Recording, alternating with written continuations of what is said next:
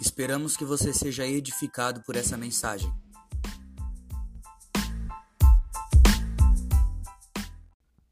Hoje nós vamos começar ensinando vocês sobre Cristo. Queridos, nós precisamos entender que a nossa vida ela vai ser construída a partir do Cristo que eu conheço e vejo. A tua vida vai ser construída a partir do Cristo que você conhece. A tua vida é um reflexo do Cristo que você conhece. E é tão legal porque a palavra diz, né? Nós devemos conhecer e prosseguir em conhecer a Deus. Por quê? Porque quando nós prosseguimos em conhecer a Deus, ainda estamos falando de raízes, né? Tudo vai voltar para a raiz, não tem jeito. Quando nós falamos de prosseguir a conhecer a Deus, nós começamos a conhecer Cristo nas suas diversas formas nas suas diversas faces, e nós conseguimos enxergar a Cristo na sua totalidade. Pastor, por que o que eu conheço de Cristo é aquilo que eu aplico na minha vida? Às vezes o Cristo que você conhece é apenas aquele que quer trazer um alívio.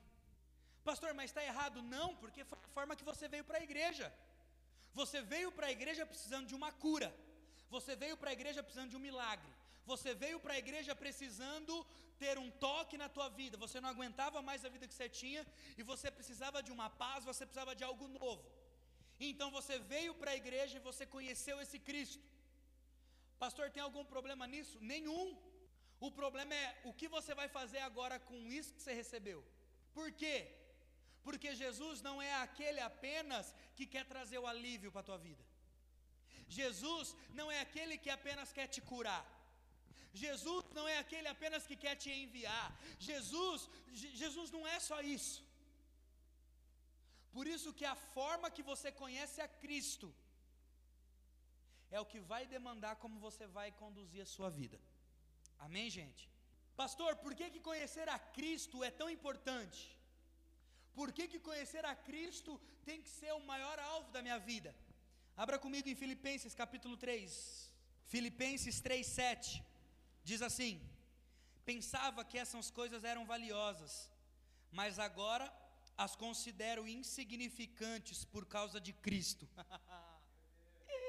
Sim, todas as outras coisas são insignificantes comparadas ao ganho inestimável de conhecer a Cristo Jesus, meu Senhor. Por causa dele, deixei de lado todas as coisas e as considero menos que lixo, a fim de poder ganhar a Cristo e nele ser encontrado. Ah, eu podia parar a mensagem aqui. Paulo, um dos caras mais letrados do Novo Testamento de toda a história, por quê? Porque ele foi ensinado aos pés de nada mais, nada menos do que Gamaliel. Gamaliel era o fariseu mais incrível e mais respeitado daquele tempo. Tanto é que quando os apóstolos começam a fazer alguma coisa, Gamaliel olha para os fariseus e fala assim: Deixa, se for de Deus é melhor que a gente não entre. E eles respeitam a decisão de Gamaliel, ou seja, Gamaliel era um cara respeitado. Paulo aprende aos pés de Gamaliel, e aqui em Filipenses, Paulo escreve: Eu considero tudo como menos que lixo. E aí ele fala assim: Eu considero tudo isso como menos que lixo, pelo simples fato Algumas Bíblias diz privilégio. Tem alguma da Bíblia que diz privilégio? Pelo privilégio de conhecer a Cristo. Eu não sei se a versão de alguém diz privilégio. Mas em algumas versões Paulo diz: Eu considero tudo isso como nada, perto do privilégio que é conhecer a Cristo. Deixa eu te falar uma coisa: você precisa gastar a tua vida conhecendo a Cristo. A tua vida não pode ter outro sentido a não ser o conhecer a Cristo, porque tudo é Ele. Pastor, por que, que você falou no começo que a minha vida vai ser construída a partir do Cristo que eu conheço? Às vezes o Cristo que você conhece é aquele que cura. Então você percebe que você sempre vai viver buscando uma cura. Tudo que uma pessoa vier falar para você, você vai falar de cura. Vocês estão entendendo agora? O Cristo que você conhece é o Abba Pai. então tudo você vai achar que é o amor do Pai. O Cristo que você conhece é aquele que mudou o teu casamento.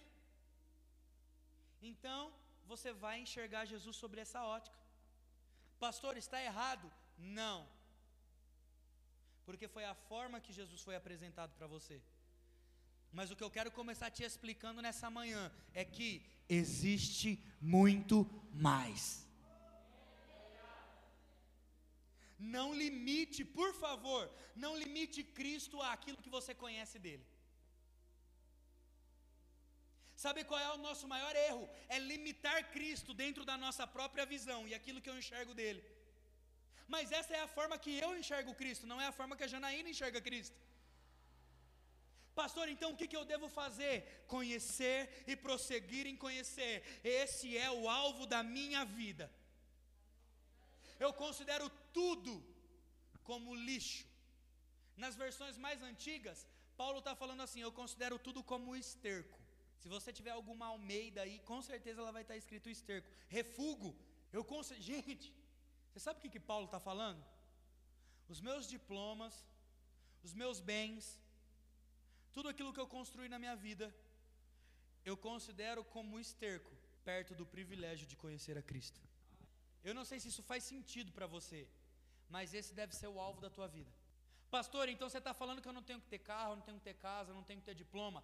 Tenha tudo isso, lute por tudo isso, batalhe por tudo isso. Sim, mas esse não pode ser o alvo da tua vida. O alvo da tua vida tem que ser conhecer a Cristo. Sabe por quê? Porque se você não gastar a tua vida conhecendo a Cristo, você corre o risco de chegar no dia do juízo final, falar assim: "Oi, Cristo, eu estou aqui". Ele vai falar assim: "Eu não te conheço". Mas eu expulsei demônio, eu liderei os jovens, eu liderei uma célula, eu ganhei. Eu não te conheço. Mas como assim, sendo que eu fiz tudo isso por causa de você? Exatamente. Você fez só por causa de mim, mas não por mim.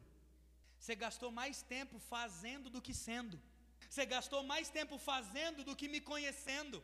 Você gastou mais tempo isso, aquilo, do que procurando conhecer qual era a minha boa, perfeita e agradável vontade. Querido, nenhum serviço que você faz na igreja substitui o relacionamento com Cristo. Nada.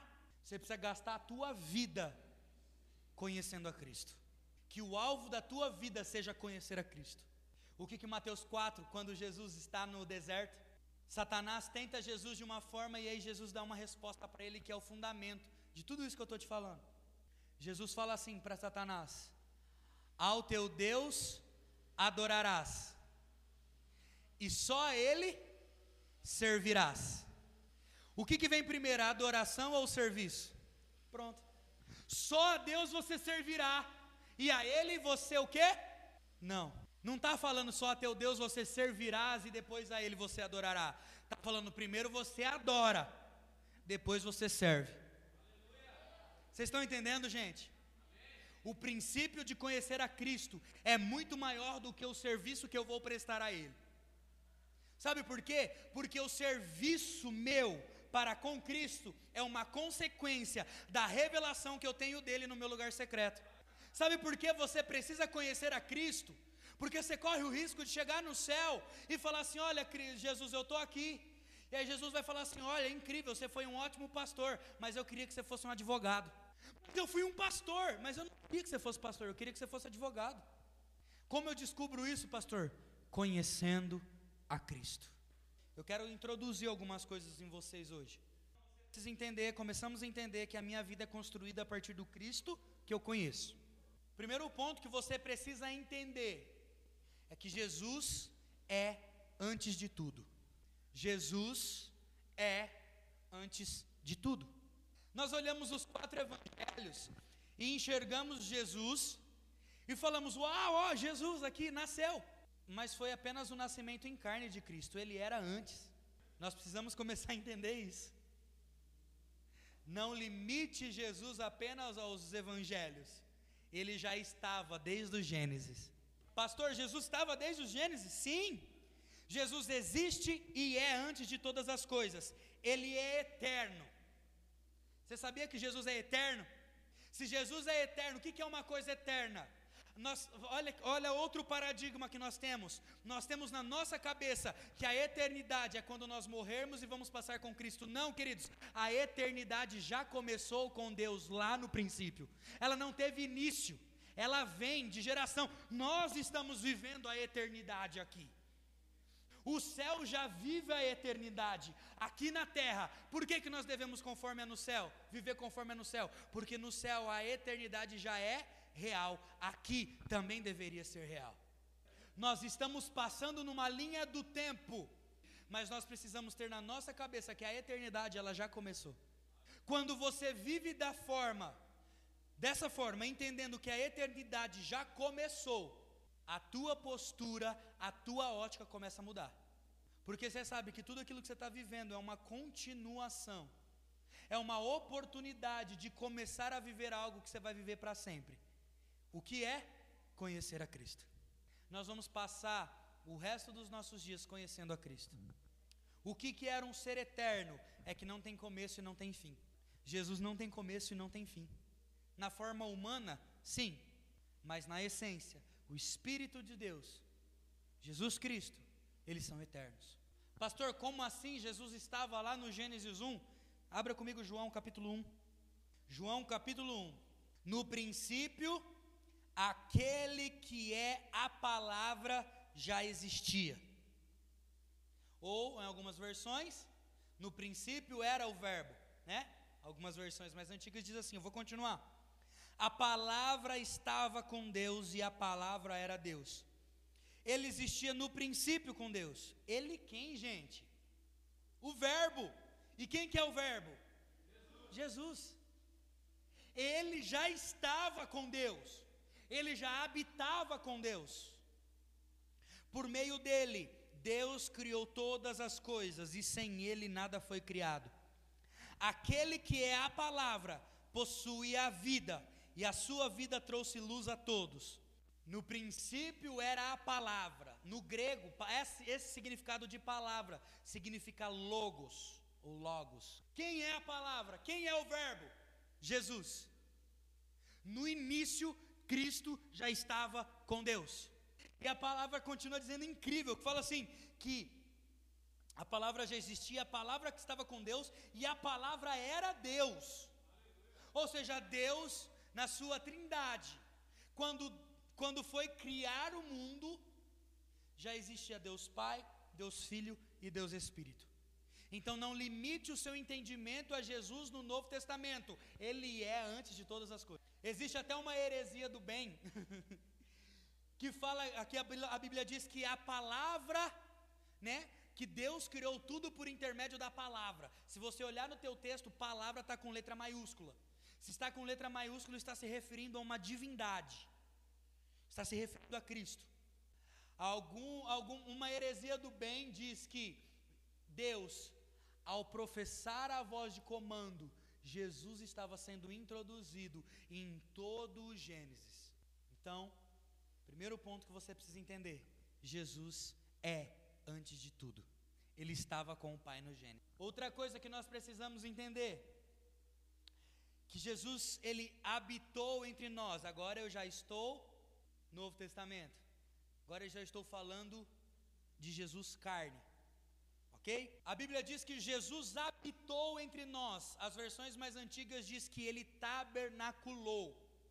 Habitou no grego, daqui da palavra significa esqueno, esquenu, S K E N O O, que significa habitar montar uma tenda, acampar.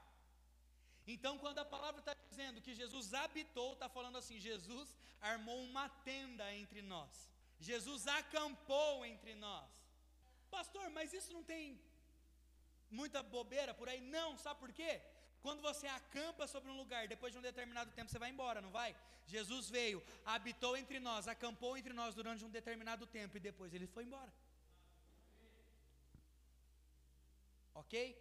Mas tem uma das versões, uma das traduções mais incríveis que fala assim: que esse verso, esquenu, habitou, um dos significados é armou uma tenda. Para quem é profético, gosta dessa parte, né? Armar uma tenda fala de um lugar de encontro.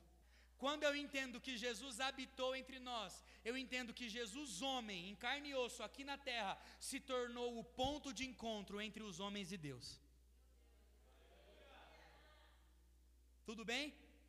Então, Jesus, quando ele vem habitar aqui na terra, quando ele vem tabernacular conosco, ele veio para armar uma tenda, ou seja, para se tornar o ponto de encontro entre os homens e Deus.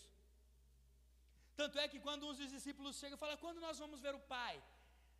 Jesus olha para ele e fala assim, mas espera aí, quem vê a mim, vê o Pai. E deixa eu estender um pouquinho mais agora, para não ficar tão, tão ensino. Jesus foi embora, não foi? Mas a função de tabernacular ainda permanece, ela é minha e sua.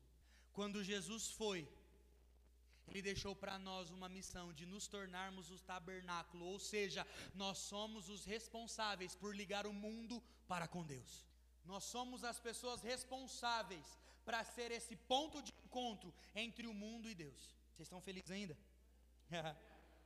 então, segunda coisa que você precisa entender é que Jesus ele habitou entre nós. Abra comigo em João 1, né? Você já está aí? 14. João 1,14 diz, gente, todos os versos eu estou lendo na NVT, tá bom? A nova versão transformadora. Por isso que às vezes pode dar uma, um pouquinho de diferença aí para você. João 1,14 diz assim: Assim a palavra, olha a palavra aqui de novo, a palavra lá do versículo 1, tá? Assim a palavra se tornou ser humano, carne e osso, e habitou entre nós ele era cheio de graça e verdade, e vimos sua glória, a glória do Filho único do Pai. Amém? Olha que incrível, eu não saí de João 1. Eu li João 1 que fala que a palavra estava com Deus, a palavra era Deus. E aqui no verso 14, João explica que essa palavra, referida no verso 1, é quem? Jesus Cristo porque ele veio para a terra, se tornou carne e osso e habitou entre nós. Ok? Então, as duas primeiras coisas que você precisa entender: que Jesus é antes de tudo e que ele habitou entre nós para se tornar o ponto de encontro entre o homem e Deus. Ele é esse mediador entre o homem e Deus. Para nós caminharmos para o final, ou para o meio dessa mensagem, eu quero fechar com você hoje sobre três propósitos centrais da vinda de Cristo, da vida de Cristo. Você pode olhar e falar assim: mas Jesus não veio só para morrer? Que eu, pelo que eu sei, Jesus veio e era para morrer, não só para morrer.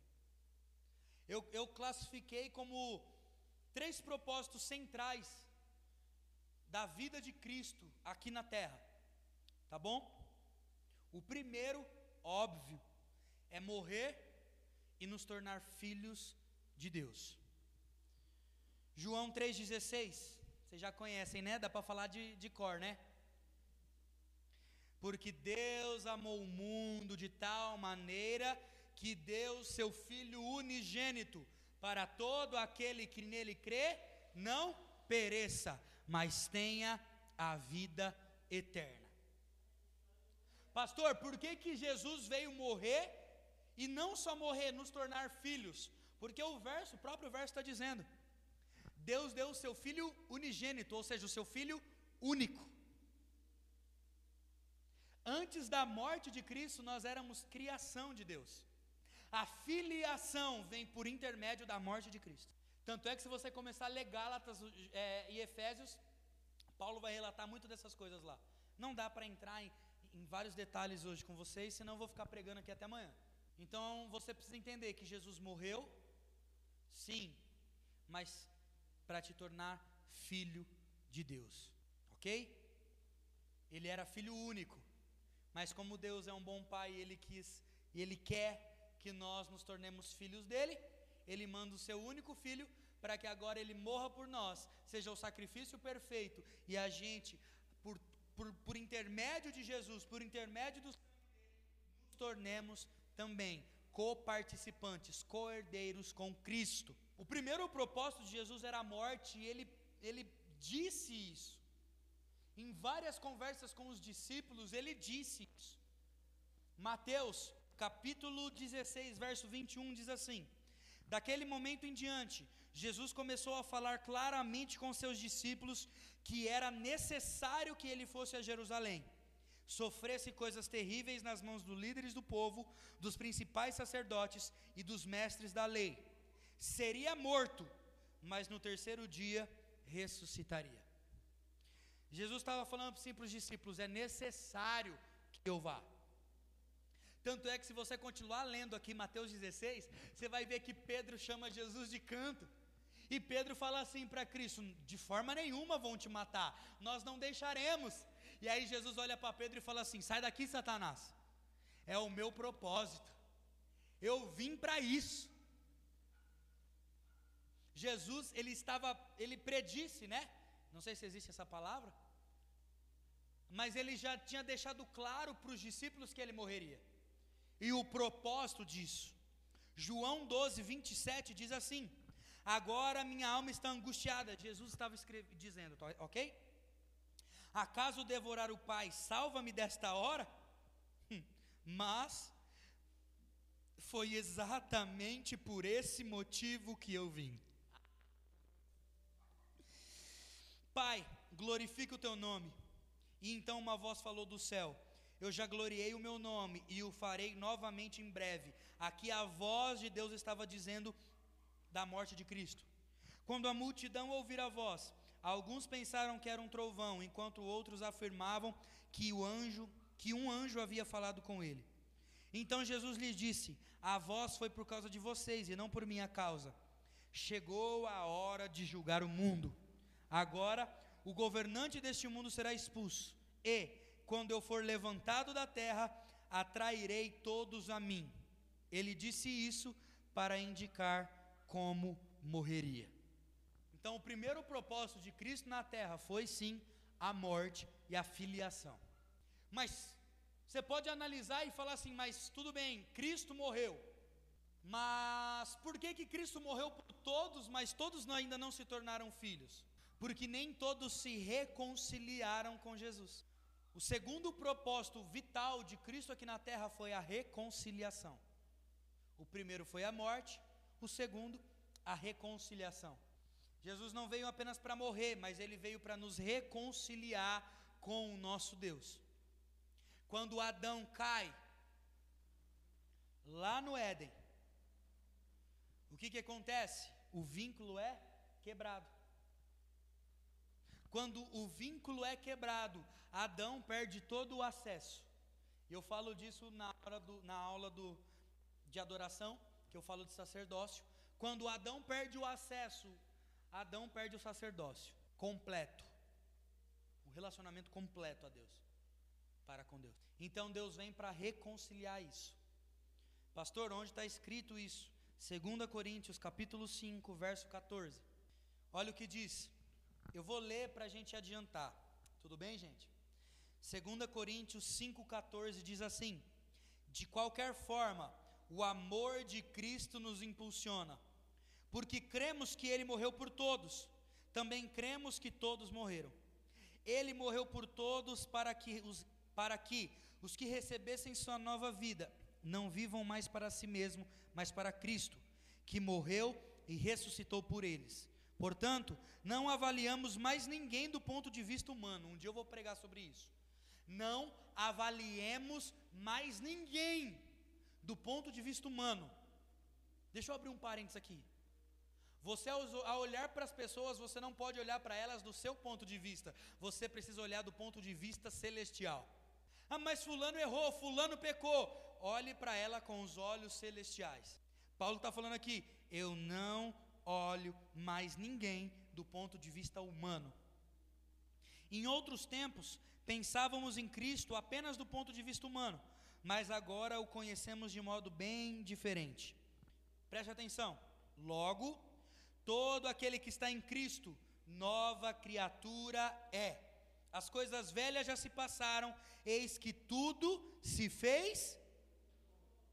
E tudo isso vem de Deus. Preste atenção aquele que nos trouxe de volta para si por meio de Cristo. Espera aí. Quem que nos trouxe de volta por meio de Cristo? Deus. Ou seja, por meio de Cristo, nós fomos levados de volta. Para continuar. E nos encarregou de reconciliar outros com Ele. Pois em Cristo, Deus estava reconciliando consigo o mundo, não levando mais em conta os pecados das pessoas. E Ele nos deu essa mensagem maravilhosa de reconciliação. Olha que incrível! Por meio de Cristo, Deus nos reconciliou e nos encarregou de reconciliar outros com Ele. Se você ainda não se reconciliou com Cristo, se você ainda não tomou a decisão de servir a Cristo de verdade, o Senhor te trouxe aqui nessa manhã para falar isso para você. Não basta apenas saber que Cristo morreu, é necessário se apropriar da reconciliação que existe para você. E sabe, Deus é um bom pai, Ele pode te receber um milhão de vezes. Mas se coloque no lugar de Deus. Você gostaria de ficar aceitando uma pessoa um milhão de vezes?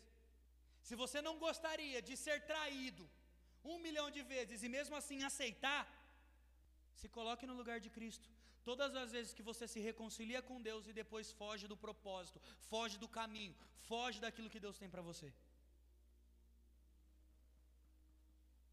Senhor está te chamando hoje pela manhã. Ei, está na hora de fazer um compromisso de verdade comigo.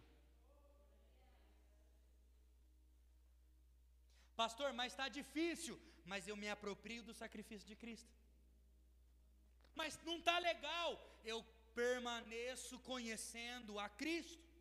Porque não tem a ver com as situações. Tem a ver com quem Cristo é na minha vida.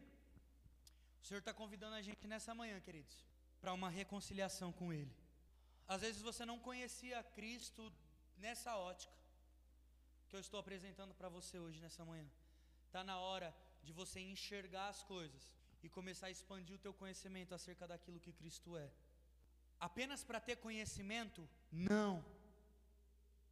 Porque de verdade, conhecimento, uma pessoa que é boa com palavras, qualquer uma poderia pegar esse esboço e, e, e falar muito melhor que eu ele. Mas eu não estou aqui para trazer palavras. Eu estou aqui para fundamentar o teu coração na verdade que é Cristo. E eu estou aqui nessa manhã para falar para você, para você que está nos assistindo, se tiver alguém, você precisa se reconciliar com Cristo. Você percebe, deixa eu, agora eu vou pregar. Você percebe que todas as vezes que você começa a caminhar com Cristo, aparece alguma coisa? Uma namoradinha, um namoradinho, um problema com o pai, um problema com a mãe, um problema financeiro. Todas as vezes que você começa a caminhar com Cristo, que você começa a se firmar com Cristo, aparece alguma coisa para te tirar do foco. E sabe qual é o maior problema de nós que não enxergamos as coisas espirituais? Nós olhamos tudo isso e falamos, ah, é uma bênção. O importante é não ficar sozinho, né? Então eu vou namorar. Eu não quero ficar sozinho. Se reconcilie com Cristo, porque você está trocando Ele pelas emoções do seu coração e não está nem percebendo. O Senhor está convidando a gente nessa manhã. Eu não sei se vocês, vocês têm percebido isso, gente. Todas as vezes que parece que algo vai encaixar na nossa vida, que nós estamos caminhando com Cristo, aparece algum problema. Das duas, uma. Ou realmente aparece um problema ou nós criamos, né? Nós é maravilhoso em criar problema, né? a Maurinha esses dias falou comigo assim, falou, pai, tá tudo bem, mas eu dou um jeito de arrumar uma treta. Eu não consigo, parece que quando tá tudo bem, eu falo assim, ah, eu vou arrumar um negócio para uma adrenalina, né, uma emoção para o meu coração. Eu, não, eu, eu, eu vou arrumar um negócio para minha vida tá sem emoção. Uma pobreza. Foi isso que aconteceu no Éden. Adão estava muito bem, Deus arrumou um problema para ele, criou Eva. Estou brincando, gente. Eu estou dando, citando essas coisas para você perceber que você tem se afastado de Deus por tanta coisa e não tem percebido. Qual é a notícia boa para você? Que nessa manhã Deus te recebe de volta. E qual a notícia que pode não ser tão muito boa? Você pode ter só essa manhã para se reconciliar com Deus. Amanhã você pode não ter mais. E na moral, isso não é para causar medo em você. Não é para causar pavor em você, mas é para trazer um senso de entendimento que você tem trocado a Deus por tantas coisas, sendo que você não sabe o que vai vir amanhã. Por isso, por não saber o que vem amanhã, eu prefiro garrar em Deus hoje.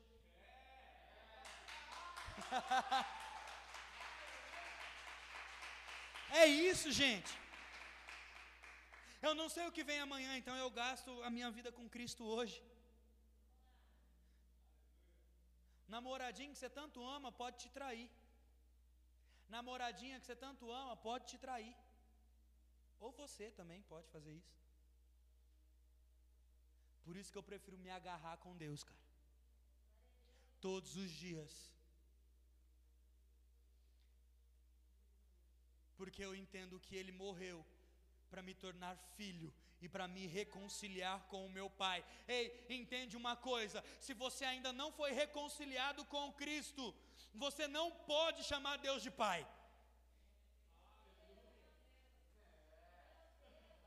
Porque só se chama alguém de pai quando você é filho. E você só se torna filho através do sacrifício de Cristo na cruz, se apropriando disso. Ah, eu quero chamar Deus de. Sabe por. Ah, meu Deus. Mudou agora, né? Fiquei loucão. Deixa eu te falar uma coisa. Tem tanta gente chamando Deus de pai, mas ainda nem se tornou filho nem se apropriou da filiação que Jesus morreu por causa de nós, cara. Só se atreva, só se atreva a chamar Deus de Pai, quando você se for reconciliado com Ele e o seu caráter for aprovado, se você se abrir ao processo, você se abrir ao cuidado, você se apropriar da reconciliação de Cristo. Antes disso, não se atreva a chamar Deus de Pai. Porque você não se apropriou. Você pode sentir o amor dele de pai para você, mas você não tem o direito de chamar ele ainda de pai, porque você não se apoderou do ministério da reconciliação. Quando nós temos Deus como pai, nós, nós não queremos desagradá-lo. Quando nós temos Deus como Pai, nós não colocamos as nossas vontades carnais em primeiro lugar. Cara, eu não sei porque eu falo tanto de namoro, né? Não sei.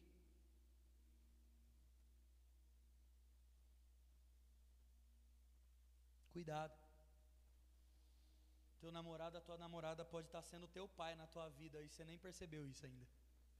Pastor, como assim o meu pai? porque você é mais ligado a Ele do que a Deus. Os teus relacionamentos podem estar tanto em primeiro lugar que você deveria chamar teu namorado, tua namorada de Deus.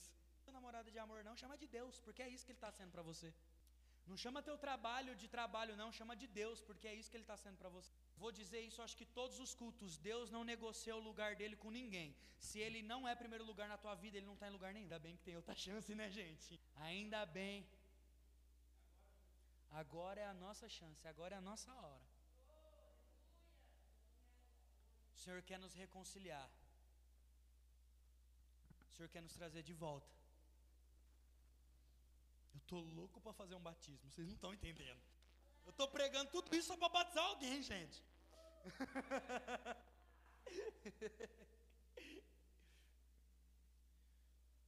ah. Senhor, por favor.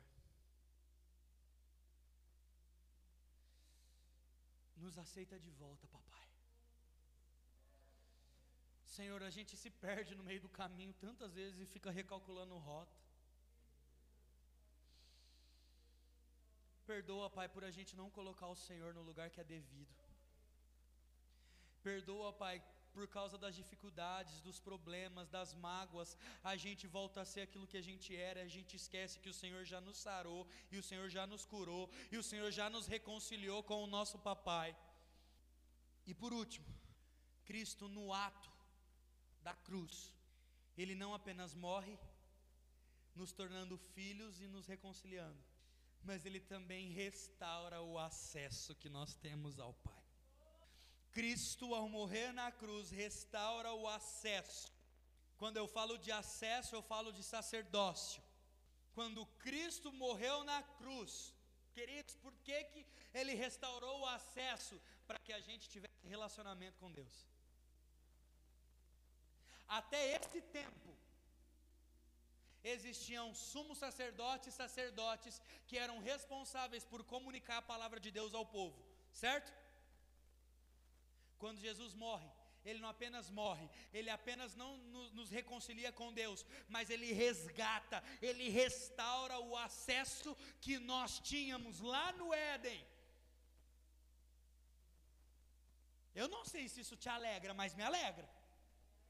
Sabe por que me alegra? Porque agora eu não preciso de um sumo sacerdote que vai no átrio, que vai no santo lugar, no santo dos santos e busca uma palavra para mim. Não, eu me aproprio da restauração que Cristo teve e fez por mim na cruz do Calvário. Eu agora não espero pastor, eu não espero a mensagem no YouTube, eu não espero o podcast, eu não espero nada disso. Eu mergulho no rio de Deus e busco a minha mensagem. Eu mergulho no rio de Deus e transformo o meu relacionamento com Cristo. Eu mergulho no rio de Deus e trago de volta a essência que estava no Éden, mas agora para mim. Quando Jesus morre, ele faz isso. Ah, meu Deus!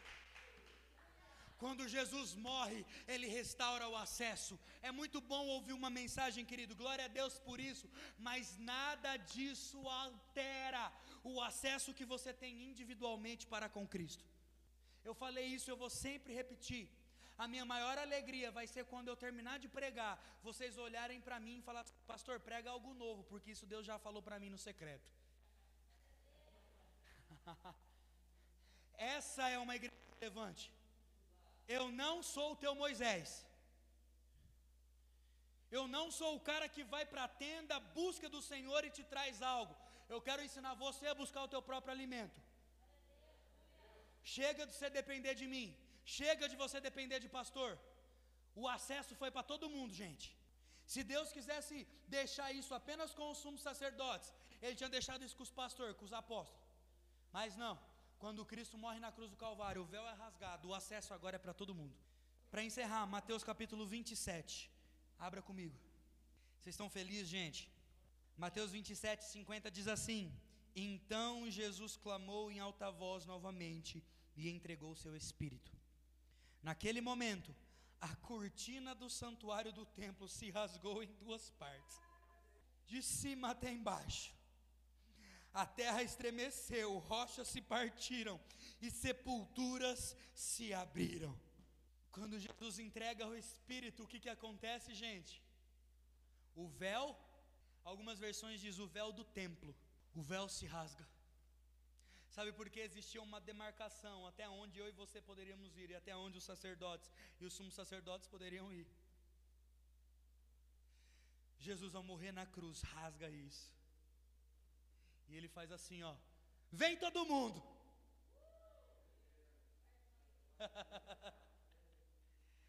Jesus ao morrer na cruz, ele rasga o véu e ele fala: "Vem todo mundo". Só que sabe qual é o negócio? Ele fala: "Vem todo mundo", mas nem todo mundo vai. Sabe por quê, querido? O evangelho é uma boa notícia. São as boas novas.